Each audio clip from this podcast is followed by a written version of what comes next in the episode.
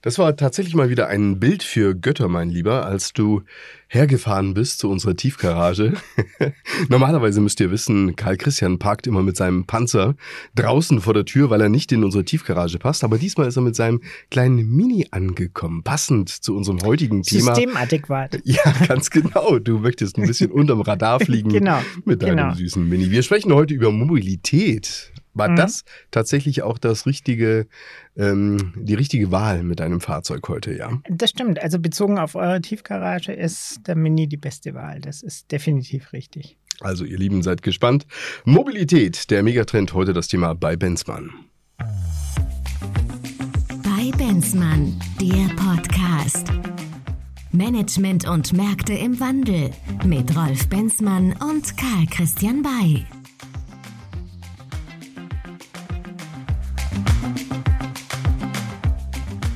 Und damit herzlich willkommen, ihr Lieben, und äh, schön, dass ihr wieder eingeschaltet habt bei Benzmann, dem Management Podcast. Wir sprechen über Management und Märkte und in unserer Sendereihe über Megatrends widmen wir uns heute einem ganz offensichtlichen Trend der Mobilität, ja, aber man darf nicht zu kurz springen. Mobilität ist nicht nur mit dem Autochen von A nach B zu fahren und äh, zwischendurch nochmal aufzuladen, nicht wahr, mein Lieber?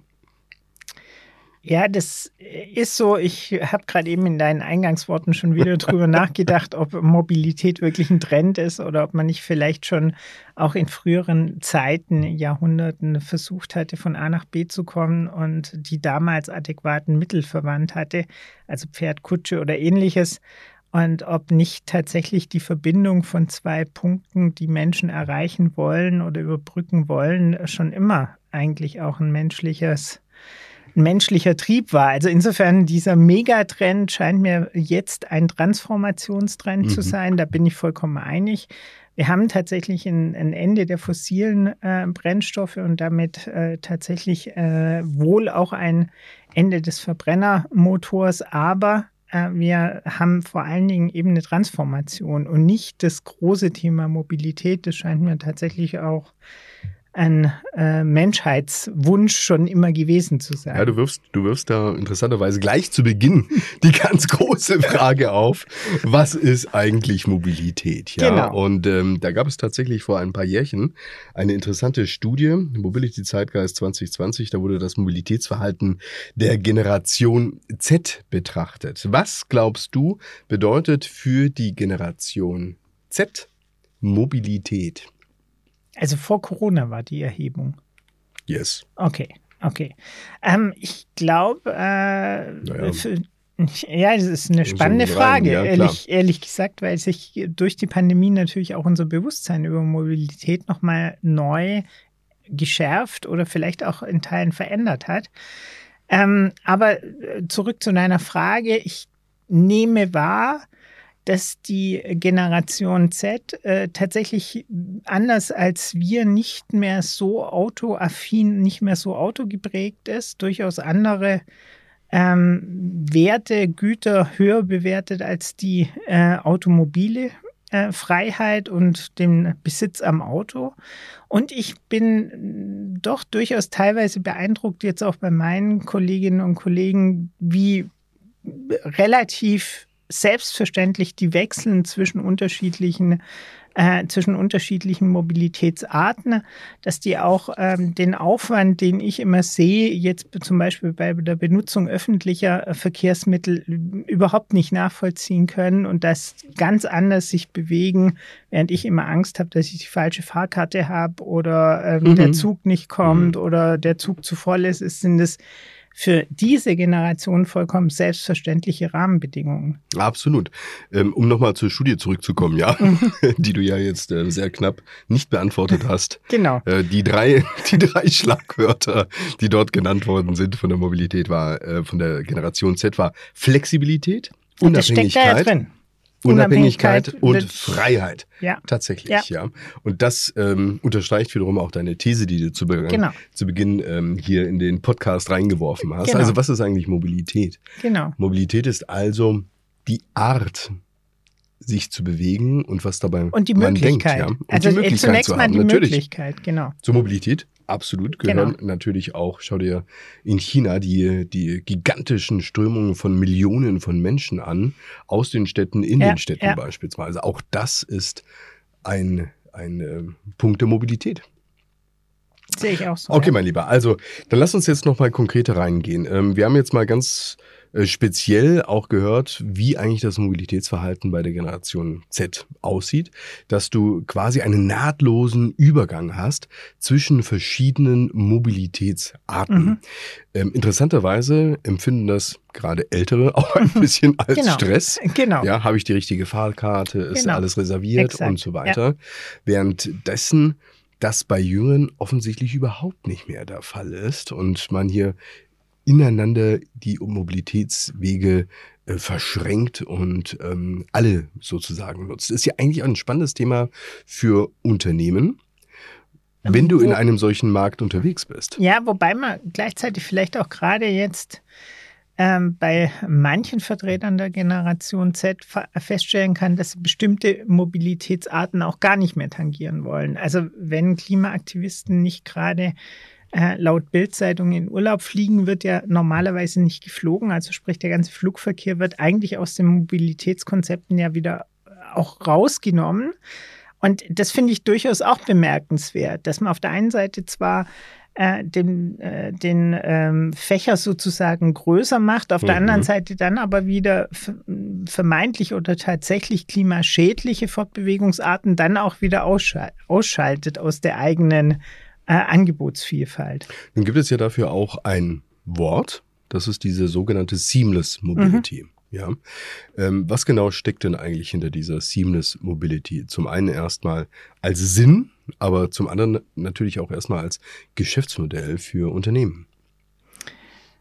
Ja, das, äh, das ist schwierig zu beantworten, weil ich bin mir gar nicht ganz sicher, wie diese Geschäftsmodelle in, über die unterschiedlichen Anbieter so mhm. miteinander kombiniert werden können. Man merkt ja, dass es durchaus dort nicht so barrierefrei läuft, wie man sich das manchmal so vorstellt. Es gibt ja einzelne Ko Kooperationen zwischen Lufthansa und Bahn. Es gibt andere Kooperationen zwischen Automobilherstellern, die dann ihre, ihre ähm, Mobilitätsangebote, also die Sharing, Carsharing-Modelle versucht hatten mit der Bahn zu kombinieren, aber so ganz friktionsfrei ist es meinem Eindruck nach nicht. Absolut nicht. Also wenn ich jetzt ähm, mein Handy hernehmen würde, was wir heute ja mal bewusst ja. draußen gelassen haben, damit ja, es hier nicht äh, genau. in der Gegend rumstört, dann würdest du dort einen Ordner auf meiner Benutzeroberfläche äh, mit sehen unterschiedlichen können. Anbietern.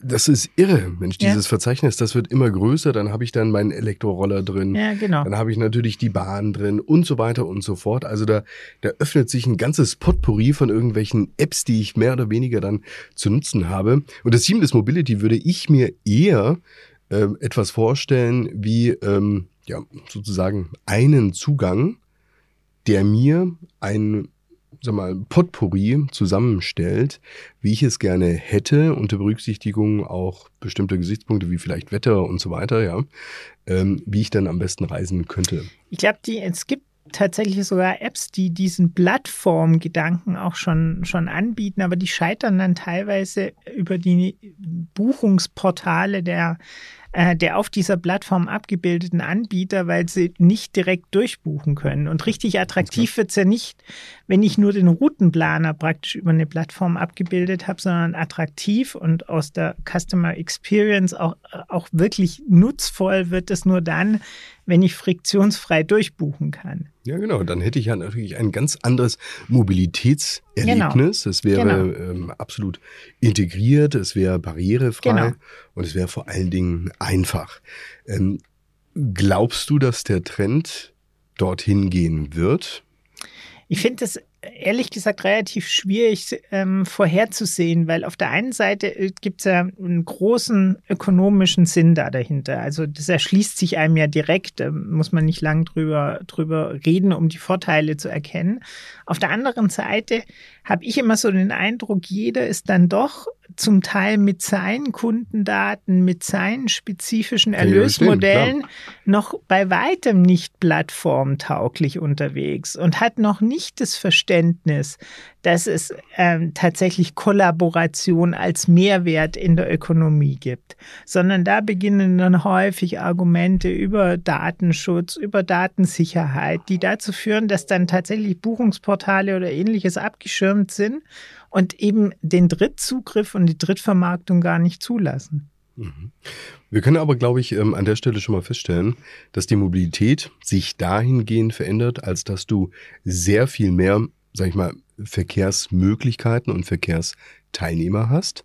Dort, wo du vielleicht äh, früher eben nur mit Auto oder ÖPNV unterwegs warst, hast du signifikant jetzt mehr eigentlich auf der Straße, wie beispielsweise Elektroroller, die, wie du wie hast du mir im Vorgespräch gesagt, äh, Die durch Berlin schwimmen. durch Berlin. Genau, also schwimmen, schwimmen was ja können schon sie ja ist. nicht, aber Verstehe ich bis heute nicht, warum man eigentlich äh, diese Wut an diesen Elektrorollern auslässt, aber das ist wahrscheinlich ein ganz anderes Thema. Oder hast du dazu eine These? nee, ausnahmsweise nicht. Hm. Also keine sinnvolle. Naja. Naja, aber letztendlich, wir stellen fest, auf diesen Straßen ist mehr unterwegs. Wir sehen auch bei dem Absatz allein von Elektrobikes, dass der signifikant in den letzten Jahren gestiegen ist. Und interessanterweise, bei denjenigen, die ja ein Elektrobike haben, kann man einen weiteren Effekt beobachten. Und zwar, weißt du welchen? Hm, da bin ich jetzt bei gespannt. Die fahren mehr Fahrrad. Elektrobike. Oder, oder Elektrobike, klassisches genau. Fahrrad. Okay. Nee, nee, Weil ich nee. kenne niemanden, der ein Elektrobike hat und sein bisheriges Fahrrad noch nutzt. Nee, das macht ja auch, weiß nicht, macht, macht ja auch keinen Sinn eigentlich, oder? Ja, ist aber auch schade. Und immer, immer so ein bisschen auch unter ök- ökologischen Gesichtspunkten ja schon so ein bisschen auch fraglich. Da kommen wir ja sicher auch noch dran. Ähm, äh, wenn wir über diese ganze Verkehrsinfrastruktur reden, die ja nun mal da ist, zum Beispiel auch die alten Fahrräder, dass jeder jetzt ein neues E-Bike braucht, das scheint mir auch nicht zwingend und auch nicht so ökologisch wertvoll. Man kann allerdings feststellen, dass, wie gesagt, diejenigen, die eins haben, tendenziell mehr damit unterwegs sind und interessanterweise auch äh, Strecken nutzen, die sie normalerweise früher einfach nur mit dem Auto gefahren wären. Das siehst du doch auch, wahrscheinlich auch in deinem Laden, dass diejenigen, die jetzt ein Elektrobike haben, öfter mal mit dem Fahrrad auch zur Arbeit kommen, als jetzt mit dem Auto. Oder auch meine Frau beispielsweise, ähm, die hat auch eine recht ordentliche Pendelstrecke. Mhm. Ähm, Gerade hier bei uns am Bodensee ist Mhm. das jetzt in den Sommermonaten wirklich eine Katastrophe, Ja, von A nach B stimmt. zu kommen. Sie ist immer schneller mit dem E-Bike unterwegs als jetzt mit dem Auto. Ja, wobei der Bodensee Radweg auch ganz schön voll ist äh, mit, mit schnell fahrenden Rentnern auf E-Bikes. Also äh, du hast vollkommen recht, ja. Und man merkt tatsächlich, dass das E-Bike die, die Lust am Fahrradfahren deutlich befördert. Das ist definitiv so. Gibt ja auch tatsächlich die ganzen Themen rund um Jobbike, wo meines Erachtens durchaus sich auch Arbeitgeber Attraktivität, Arbeitgeberinteresse an gesunden Mitarbeitern dann letztendlich optimal treffen, mit dem, dass der Mitarbeiter eine Vergünstigung bekommen kann äh, über den Weg. Das ist durchaus, durchaus sehr, sehr sinnvoll. Und wie gesagt, wenn wir gerade die Strecke z- äh, zwischen, äh, zwischen Wohnort und Arbeitsstätte damit überbrücken können, dann ist es perfekt. Okay, der Megatrend Mobilität als solcher als Megatrend festgemacht, als dass er eben auf der ganzen Welt Mhm. gilt, ähm, hat ja einige Ausprägungen. Wir haben festgestellt, es gibt eben mehr Dinge, mit denen du dich mobil bewegen kannst. Mhm. Ja, es gibt ein anderes Verständnis auch zum Thema Mobilität, hat ganz viel was mit äh, Freiheit, mit Flexibilität Mhm. zu tun. Wir haben auch über diese Seamless Mobility gesprochen, die, glaube ich, echt noch an der einen oder anderen Stelle äh, hakt, Mhm. eben aufgrund ähm, einer mangelnden Plattform, wo Mhm. alles sozusagen angeschlossen ist. Aber wir stellen schon auch fest, dass die Innenstädte sich ja durchaus verändern. Also dort, wo Mhm. du jetzt ja viele Parkplätze und Mhm. dergleichen noch Genau. hattest, ähm, gehen diese denn tendenziell eher zurück. Und äh, an deren Stelle kommen dann eben Straßen, die wiederum geteilt werden. Ganz genau. Genau. Ja, und, und zwar nicht mehr sauber getrennt. Das ist ja schon auch Ja, spannend, ja. dass du jetzt nicht die Autospur hast und hast die Fahrradspur Ja, und so weiter, sondern du hast jetzt, ähm, ja, du hast jetzt die sogenannten Shared Streets, ja. Ja, ja. Alle sind darauf unterwegs. Mhm. Das bringt natürlich einen gewissen Effekt mit sich. Und zwar, was meinst du? Du kannst nicht mehr, du kannst mir, du kannst nicht mehr durchmähen mit deinem Ach Panzer. So. Ja, sehr klar. Also ja, ich, ich, hoffe auf jeden Fall, dass du langsamer das fährst. Stimmt, das stimmt. Ja, sowieso, sowieso. Das ist natürlich Verkehrshindernis. Ein auch interessanter Effekt eigentlich, wenn du dir das überlegst, wie das jetzt in den Städten auch die Verkehrsflüsse insgesamt verändert und natürlich auch die Verkehrskonzepte, die mhm. in den Städten sind. Mhm. Ja, ich, ich tue mich da ehrlich gesagt immer ein bisschen schwer noch mit, weil ich zum einen sehe, das ist ein Stadtphänomen, das ist kein Phänomen äh, des Landes, worüber wir ja sicher auch noch reden, reden müssen. Können wir jetzt weil, machen. Genau, wir haben im, äh, in, der, in der äh, regionalen Versorgungssituation eher Unterversorgung, gerade was öffentlichen Personennahverkehr angeht. Aber da kommen wir, wie gesagt, sicher gleich drauf. Aber nochmal noch mal zu, dem, zu dem Statement zurück. Meines Erachtens agieren der Städte manchmal glücklich, teilweise aber doch sehr unglücklich, weil wenn ich zum Beispiel an Lindau denke, wo man die Parkplätze schon weitestgehend restriktiv zurückgenommen hat auf der Insel, das entspricht halt tatsächlich nicht dem Besucherstrom, der jedes Wochenende sich auf die Insel erstreckt. Mhm. Und das führt tatsächlich zu mehr Verkehrsstau und zu vielen, vielen komplexen Verkehrssituationen, weil sich die Insel tatsächlich einfach ähm, nicht, nicht entleeren lässt, weil sich die Insel unglaublich staut. Ähm, und das scheint mir doch durchaus noch einen Gedanken weitergehen zu müssen, nämlich tatsächlich idealerweise dann auch den Verkehr dort zu begrenzen, wo, wo tatsächlich die Zugangsbarrieren sind, das was zum Beispiel ja London macht. Die machen das natürlich übers Geld. Das ist auch immer die Frage, ob die äh, finanzielle Barriere die richtige ist. Das halte ich für sozial sehr fragwürdig, aber der Erfolg gibt zumindest mal der Metropolregion London recht, dass dort der Verkehrsfluss in der City ganz anders organisiert werden konnte. Entschuldigung. Hm, ganz spannend. Du machst jetzt hier den ähm, internationalen Weitwurf sozusagen. Wenn wir jetzt in London sind, dann können wir direkt mal nach Paris rüberschauen ähm, oder vielleicht auch sogar nach Mailand. Und zwar geht es ja hier ähm, in die Richtung, dass du weg von der autozentrierten Stadt hin zu einer menschenzentrierten Stadt dich bewegen mhm. möchtest. Und die möchten sogar noch weitergehen. Also da gibt es ja, äh, sag ich mal, das Ziel der sogenannten 15-Minuten-Stadt. Mhm. Hast du das schon mal gehört? Mhm. Ja, halte ich auch extrem viel äh, von. Und ich glaube tatsächlich, dass äh, der Autoverkehr zumindest über absehbare Zeit in den Städten limitiert werden muss, um die Lebensqualität höher zu, höher zu bringen, als sie jetzt ist, um tatsächlich den alternativen Verkehrsmitteln auch den Raum zu geben, haben wir ja gerade eben schon angesprochen. Aber wie gesagt, das sind die Großstadt-Herausforderungen. Ähm, das ist nicht die Situation, ähm, die wir, wenn wir die Zentren außen vor lassen, in der Fläche der Welt wahrnehmen, was Verkehrskonzepte angeht. Genau, also die Idee dieser 15-Minuten-Stadt ist, dass du im Prinzip, ob jetzt zu Fuß oder auch mit dem Fahrrad, du ähm, jederzeit überall sein kannst mhm. bei dem, wo du eben sein möchtest. Ja, mhm. ob du jetzt einkaufen möchtest oder ob du in eine Freizeitanlage gehst, äh, Bildungseinrichtung oder sonst irgendwas. Alles ist sozusagen mehr oder weniger fußläufig erreichbar. Finde ich ein hehres Ziel. Also das ist schon äh, höchst spannend, weil du eben alles umbauen musst. Du musst die Leute hinter dich bringen. Und auch da darf ich mal aus dem Nähkästchen plaudern, hatte ich kürzlich mal eine Veranstaltung moderiert von einer Gemeinde, die ein ähm, äh, Verkehrskonzept vorstellen wollte den Bürgern. Und es ging darum, eigentlich mehr ÖPNV reinzubekommen mhm. und die Stadt irgendwie unterm Strich mhm. attraktiver mhm. zu machen. Und so hatte ich das zunächst äh, wahrgenommen. Ähm, tatsächlich war dann bei dieser Bürgerveranstaltung mehrere hundert Leute und da war eine Stimmung im Saal, die ähm, also ich so selten erlebt hatte. Ja, also Verkehrskonzepte in Städten. Da da gibt es ganz, ganz viel Druck im Kessel. Meine Güte, Wahnsinn. Ja, kann ich mir, kann ich mir tatsächlich gut vorstellen die, die Herausforderung in den von dir beschriebenen Städten wie Mailand, Paris wird schon sein. Beide genannten Städte haben ja tatsächlich ein wirklich, wirkliches Zentrum. Anders als äh, Städte äh, wie zum Beispiel Berlin, die ohnehin mit sehr vielen Stadtteilen ähm, äh, versorgt sind. Und da wird es natürlich schwer zu erklären, dass man die Quartierversorgung jetzt wichtiger nimmt als die bisher zentrale Innenstadtversorgung. Und das ist bei Entschuldigung. Und es dürfte tatsächlich bei der einen oder anderen Stadt noch eine große Herausforderung sein, diese, dieses Verständnis des Wohnquartiers, in dem man sich bewegt, tatsächlich auch in die Balance zu bringen mit dem, wie die Städte sonst konzipiert sind. Ja, ganz klar. Denn äh, das Leben findet eben nicht nur auf der Straße statt, sondern Genau. eben auch dort, was links und rechts neben der Genau. Straße Genau. sozusagen steht und aufgebaut ist.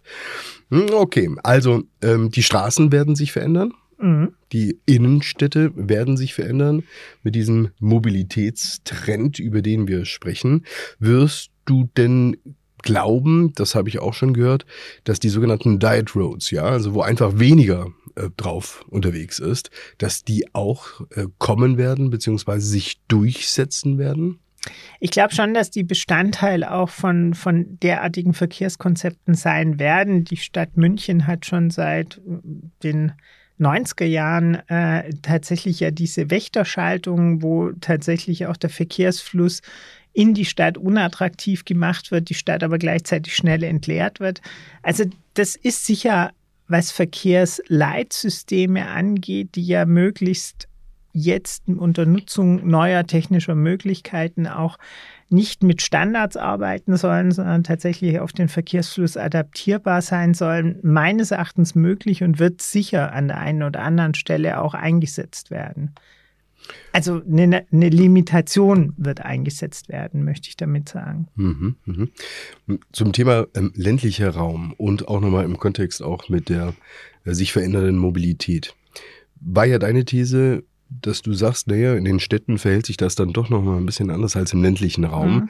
Das ähm, nehmen wir, glaube ich, auch alle wahr, dass dort der ÖPNV und so weiter längst nicht so weit fortgeschritten ist, wie man das sich äh, wünschen würde. Ich bezweifle es ehrlich gesagt auch, dass er sich überhaupt dorthin entwickeln kann. Eher sehe ich da vielleicht Chancen in dieser sogenannten Shared Mobility. Mhm. Auch das stelle ich fest, dass jetzt ähm, kürzlich war ich mal durch eine kleine Gemeinde gefahren auf der Alp, Mhm. ja, und äh, da stand dann eben ein Auto, welches eben ganz offensichtlich, ja, nicht ganz ein Gemeindemobil, aber äh, ganz offensichtlich ein Auto, welches dort eben geteilt wird von Mhm. verschiedenen. Finde ich einen spannenden Ansatz und die Shared. Mobility hat sich ja tatsächlich auch als äh, sag ich mal, Erfolgsmodell in den letzten Jahren entwickelt. Du wackelst mit dem Köpfchen. Für diejenigen, die jetzt nicht unseren Videopodcast sehen. Ja, Ja, ich, ich, bin mir da immer, ich, ich bin mir da immer nicht ganz sicher, weil vor zehn Jahren circa, wahrscheinlich sogar vor 15, haben die Automobilhersteller uns äh, erklärt, dass sie künftig einen großen Absatzmarkt in den äh. Carsharing-Modellen sehen, die sie ja zum weiten Teil auch selbst dann bedient und begründet haben. Und diese Modelle haben den wirtschaftlich-ökonomischen Erfolg, glaube ich, nicht gehabt, den man sich ursprünglich erwartet hatte. Weder der Absatzkanal, also das Volumen, noch äh, der Preispunkt schien so äh, oder scheint so attraktiv zu sein, dass das wirklich in größerem Umfange noch weiterentwickelt wurde. Das scheint mir eher auf niedrigem Niveau zu verharren. Warum denn eigentlich? Das ist mir ehrlich gesagt nicht, nicht erklärlich, weil es passt tatsächlich in die Zeit. Vielleicht war es ein bisschen vor der Zeit, aber es müsste eigentlich heutzutage auf ein, auf ein Endkundenverhalten und auf einen Endkundenbedarf ähm, treffen, der genau diese äh, Carsharing-Modelle eigentlich abrufen möchte mit unterschiedlichen Fahrzeugen, je nach unterschiedlichen Bedarfsstrukturen. Also ein Cabrio, wenn man am Wochenende nur mal ähm, an den See rausfahren möchte, ein Transporter, wenn man äh, eine längere, längere Strecke irgendwas umladen muss. Das ist ja alles in der Zwischenzeit verfügbar und trotzdem scheint es nicht den, die relevante Nachfrage zu geben. Das weiß ich jetzt gar nicht so sehr, ob es diese Idee schon gab, aber ich könnte mir schon vorstellen, dass es die schon mal gegeben hatte. Du hast ja bei, bei Airbnb hast du ja den Effekt, dass ähm, das eben der größte Vermieter sozusagen auf der Welt ist, ohne dass er selbst irgendwelche eigenen Buden hat. Ähm, ein ähnliches Prinzip kannst du natürlich dir auch in dem Bereich der Mobilität der eigenen Autos denken. Mhm. Also wenn ich jetzt mein Auto unten in der Garage habe, da gibt es bestimmt auch Statistiken, wie oft nutze ich denn das Teil Mhm. eigentlich, ja. Dann könnte es doch schon auch eine gewisse Logik in der Shared Mobility sein, dass das Vermögen, was ich da sozusagen stehen habe, dass ich das für mich auch monetarisiere und dass ich mich anschließe an so eine App und dass dann halt irgendeiner vorbeikommt, der nutzt es und stellt es wieder zurück, was mich nicht wild macht, wenn es vernünftig versichert ist. Ja, also es ist eine gute, gute, gute Idee. Vielleicht äh, gar nicht so clever, die jetzt mit allen zu teilen, dass du, prakt dass du praktisch Airbnb für Fahrzeuge entwerfen ah, möchtest. Das, das macht, macht tatsächlich Sinn, aber ähm, ich habe nicht den Eindruck, dass es große Relevanz hat bisher. Ich halte die Idee für gut. Nochmal, ich, ich wäre ein großer ein, ein, ein großer Befürworter, aber ich kenne Modelle, bei denen man äh, sich auch in hm. Oldtimer-Clubs engagieren konnte und dann so und so viele Tage das Recht hatte, eines der bereitgestellten und top gewarteten Fahrzeuge zu fahren. Und trotzdem war das ehrlich gesagt alles relativ limitiert von der Nachfrage. Ja, was, was vielleicht schon auch, hm, was schon vielleicht auch die These unterstreichen könnte, dass wir vielleicht zu dem Vehikel selbst, ja, eine besondere anderes, Beziehung haben. Ein anderes Verhältnis ja, genau, haben. Ganz genau, klar. Genau. Und ähm, du erinnerst dich, wir hatten mal bei uns in ähm, einer Sendung, hatten wir mal den CEO von einem Wohnmobilhersteller. Mhm. Ja, und der hatte uns damals, das ist echt schon wieder auch ein Jährchen her, ja, der hatte uns damals ja davon berichtet, dass die großen OEMs, also die mhm. Automobilhersteller, mhm. zu ihm gekommen sind und ihn ja gefragt mhm. haben, du sag mal, äh, wie müssen wir eigentlich das mhm. Auto bauen, ja. wenn es denn irgendwann mal autonom ist, als dass die Leute sich gerne in diesem Auto aufhalten und eben nicht verkrampft sich äh, irgendwie am Lenkrad festhalten mhm. und auf die Straße starren. Du erinnerst dich. Ja, ja. Was hast du daraus äh, damals mitgenommen und was, also, welche Relevanz hat das jetzt für heute, auch für das Thema Mobilität im Kontext des autonomen Fahrens? Also ich, ich, ich glaube, das Thema ist noch genauso aktuell wie damals. Also wenn man, wenn man sich die Stauzeiten in den Großstädten anschaut, dann nehmen die weiter zu. Die Stauzeiten auf den Überlandfahrten, auf den Autobahnen nehmen auch zu. Mhm. Also wir haben wirklich in der Zwischenzeit relevant lange Zeit im, äh, im Auto und häufig auch mit sehr niedrigen Geschwindigkeiten, also in diesem Stop-and-Go-Verkehr, wo autonomes Fahren ja heutzutage schon funktionieren dürfte, wahrscheinlich auch tut. Also sprich, in, dem, in der Umgebung die optimale Konnektivität zu haben und äh, alle, alle Dienste, die das Auto jetzt und künftig anbieten möchte, zu nutzen, sei das Musikstreaming, mhm. Telefonie, ähm, äh, Spiele oder was auch immer, ist natürlich dann in dieser Wohnumgebung Auto deutlich attraktiver als in manchen Innendesigns, die die Autos jetzt haben. Also man sieht es ja beispielsweise daran, dass ein großer Vorteil von den Elektrofahrzeugen ist, dass man eben keinen Getriebekanal hat. Also sprich, man kann den Innenraum tatsächlich anders, anders konzipieren, anders designen. Das ist mit einem, mit einem klassischen äh, Verbrennerfahrzeug so gar nicht möglich. Mhm, klar, du hast damit eine ganz andere Qualität im genau. Zweifelsfall genau. sogar auch, wenn du im Stau stehst. Du kannst äh, dann in kannst dem ganz Auto andere Möbel anbringen. Ganz andere Möbel, du kannst da drin arbeiten genau. und so weiter. Du kannst drin schlafen, wie auch immer. Erfordert natürlich am Ende, dass dann eben auch das autonome Fahren in dieser Qualität sich auch äh, durch und umsetzen wird. Mhm. Mm, wenn wir jetzt schon beim Thema Reisen sind, mhm. ja, ähm, müssen wir natürlich auch über das Thema äh, Tourismus sprechen. Mobilität der Megatrend Mobilität wird auch einen Einfluss auf das Thema Reisen haben müssen. In welcher Art kannst du dir das vorstellen beispielsweise? Ja, ich würde mir äh, tatsächlich die eine oder andere touristische Reise äh, oder das eine oder andere touristische Reiseangebot besser formuliert, äh, äh, gerne sparen. Ich glaube, das ist aus der Zeit gefallen. Das scheint mir ökologisch kaum mehr vertretbar zu sein. Auf der anderen, äh, auf der anderen Seite habe ich auch das Gefühl, der Klimawandel zwingt uns ja tatsächlich auch zum Über, zur Überlegung, wo denn unsere künftigen Urlaubsdestinationen sind. Ist es tatsächlich noch der Süden oder ist dort die jetzt schon äh, vorherrschende Hitze oder die Unwettergefahr dann vielleicht doch mal irgendwann ein Treiber, der sagt, wir verlagern Richtung Norden. Wenn wir Richtung Norden verlagern, unsere Urlaubsziele sind wir in einem ganz anderen Kontext, auch in ganz anderen Strukturen, wo andere Mobilität wieder eine Rolle spielen wird. Also von daher finde ich, kann man die Frage nicht, nicht ganz abschließend beurteilen, weil ich schon den Eindruck habe, dass künftig wir mit weniger Urlaubsreisen, also mhm. Fernreisen jedenfalls auskommen werden müssen. Mhm. Ja, und wenn wir jetzt nochmal anknüpfen an das, was wir vorher gesagt haben, also die Art des Reisens, also wenn, wenn künftig die Qualität in dem Mobil, wo du jetzt gerade mhm. unterwegs bist, ähm, wichtig ist, ja, und das schon auch ein Teil sozusagen der Reise ist, oder auch eben der Qualität der Reise, mhm. dann solltest du oder dann wird es ja vermutlich dazu führen, dass du keinen Bruch am Reiseziel dann genau. haben möchtest. Also genau. ich stelle das jetzt beispielsweise auch bei mir fest bei unserer Reiseplanung. Wir sind jetzt ähm, ziemlich weit weg von den, sag ich mal, klassischen Bunkern, ja. Mhm weil wir jetzt auch festgestellt haben, egal welche, mhm. welche Reisekataloge dir du dir mhm. anschaust, am Ende bist du dann halt in einer Anlage, mhm. die überall auf der Welt ziemlich Gleich ähnlich aussieht. ist. Ja, da ja. hast du dein, deine Menüs und deine Pools und deine mhm. Liegen und ein bisschen Strand, was das irgendwie auch brutalst austauschbar macht. Ich glaube, mhm. ähm, auch hier in, in, dem Kontext des äh, Mobilitätstrends habe ich auch schon gelesen von einem sogenannten Resonanztourismus. Also, mhm. dass du ähm, noch sehr viel stärker vor Ort eintauchen mhm. möchtest, achtsamer sein mhm. möchtest, integriert sein mhm. möchtest, dass das sozusagen mit ein Teil ist und nicht äh, Hauptsache bloß weg und ich habe mhm. ein All-in-Menü und einen Platz am Pool.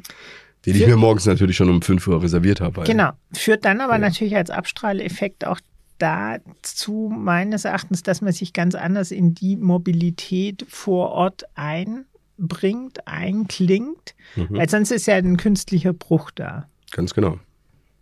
Mhm. Okay, gut. Damit haben wir doch schon mal einiges flankiert genau. in unserem Megatrend genau. Mobilität. Wir stellen fest, wir haben viele Mobilitätsanbieter, ähm, wir haben viele Mobilitätsmöglichkeiten, wir haben anderes Verständnis, vor allen Dingen auch bei jüngeren Generationen, was das Thema angeht. Aber wir sehen auch, wo die Grenzen sind mhm. mhm. und ähm, wo ein Trend möglicherweise auch ähm, ja, an den Rand gekommen ist seiner mhm. Möglichkeiten. Mhm. Auch das Thema Elektromobilität. Mhm. Ich habe schon gelesen, auch beim Megatrend Mobilität, ja, die Elektromobilität wird eben das große Thema sein bei diesem Trend. Ich äh, habe da nach wie vor noch meine Zweifel, ehrlich gesagt, dran.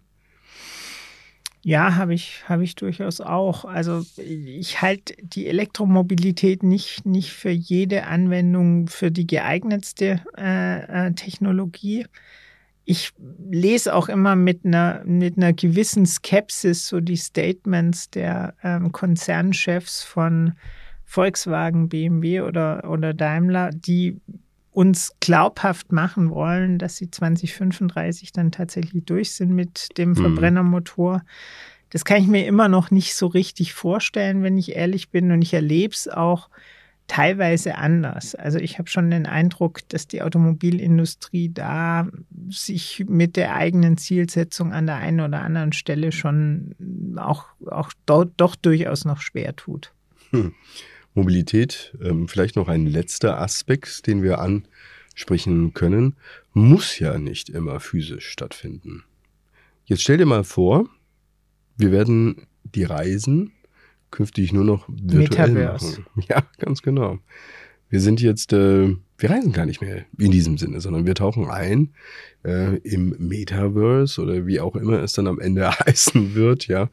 Ähm, was hältst du denn von diesem Aspekt? Mobilität mal ganz ja, anders. Ja, gedacht. ich, ich, ich, ich finde tatsächlich, die, die heutige Welt eröffnet uns tatsächlich ja immer die, die volle Bandbreite. Und ich habe immer die, sehe immer die große Gefahr, dass der Mensch verloren geht zwischen der Möglichkeit, mit Elon Musk oder sonst irgendjemand auf den Mond zu fliegen und auf der anderen Seite mit Mark Zuckerberg in, äh, in Metaverse abzutauchen. Mhm. Also irgendwo die, die, die Vielfalt an sich führt nicht unbedingt da dazu, dass es für den Menschen in der Orientierung einfacher wird.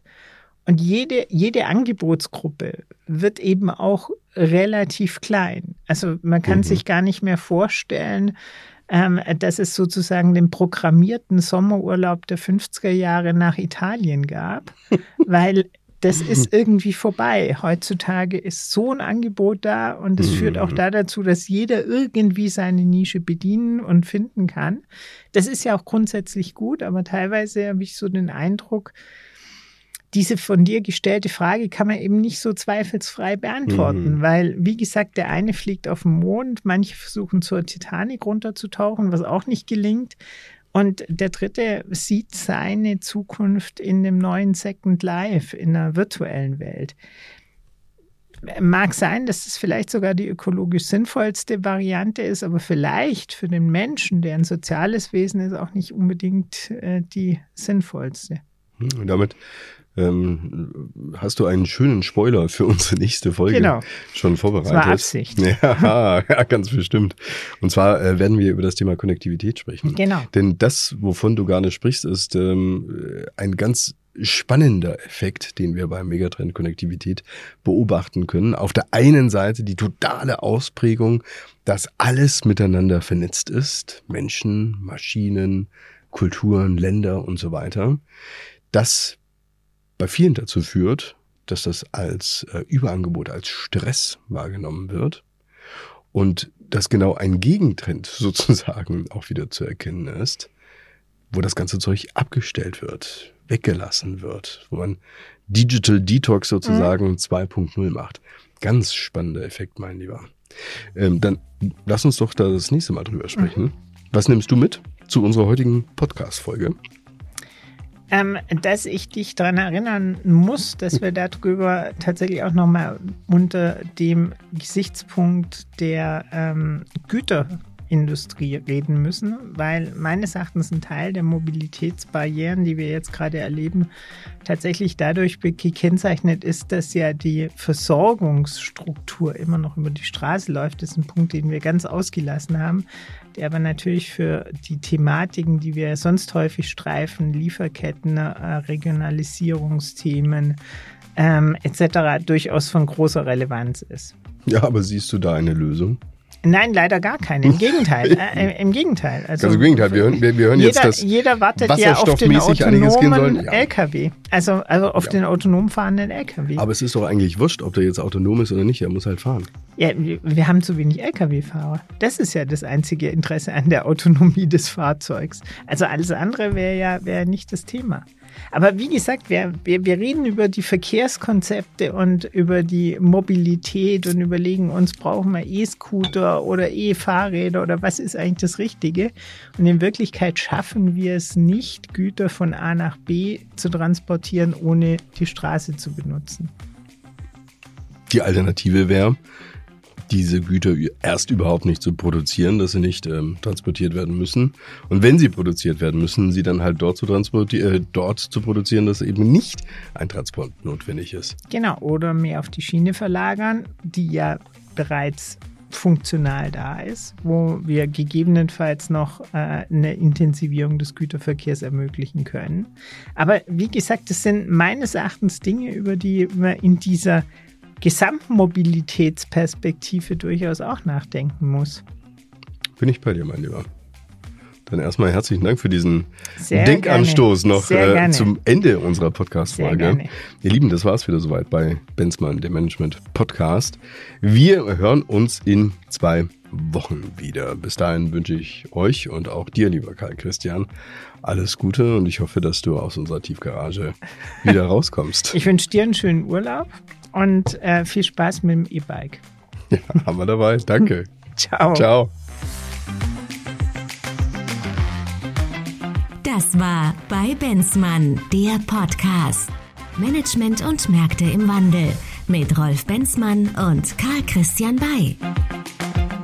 Bis zum nächsten Mal.